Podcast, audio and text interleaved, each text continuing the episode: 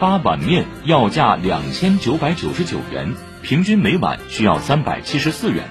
这样的价格算不算贵呢？有媒体报道，在上海有一家面店推出两千九百九十九元生日宴套餐。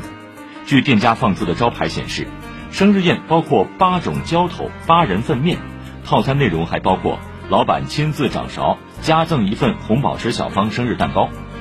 按说一碗三百七十四元的面，定然内有乾坤。